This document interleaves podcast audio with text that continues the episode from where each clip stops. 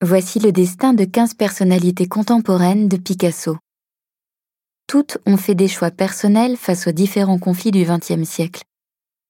Ces portraits interrogent la notion d'engagement et montrent la pluralité des points de vue et des actions qui furent les leurs dans un contexte de guerre.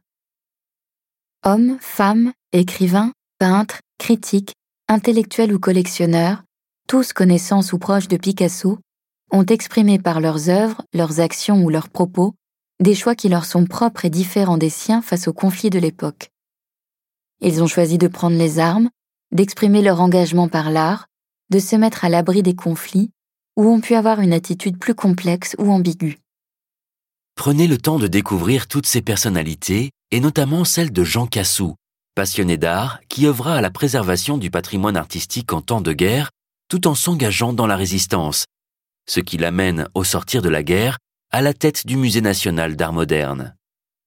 Vous verrez aussi comment certains ont fait des choix différents, comme José Maria Cert, qui pendant la Première Guerre mondiale organisait des convois d'ambulances avec ses propres voitures pour aider des soldats blessés sur le front, mais qui par la suite a pris publiquement parti pour la politique franquiste et réalisa des décors peints à la gloire de Franco.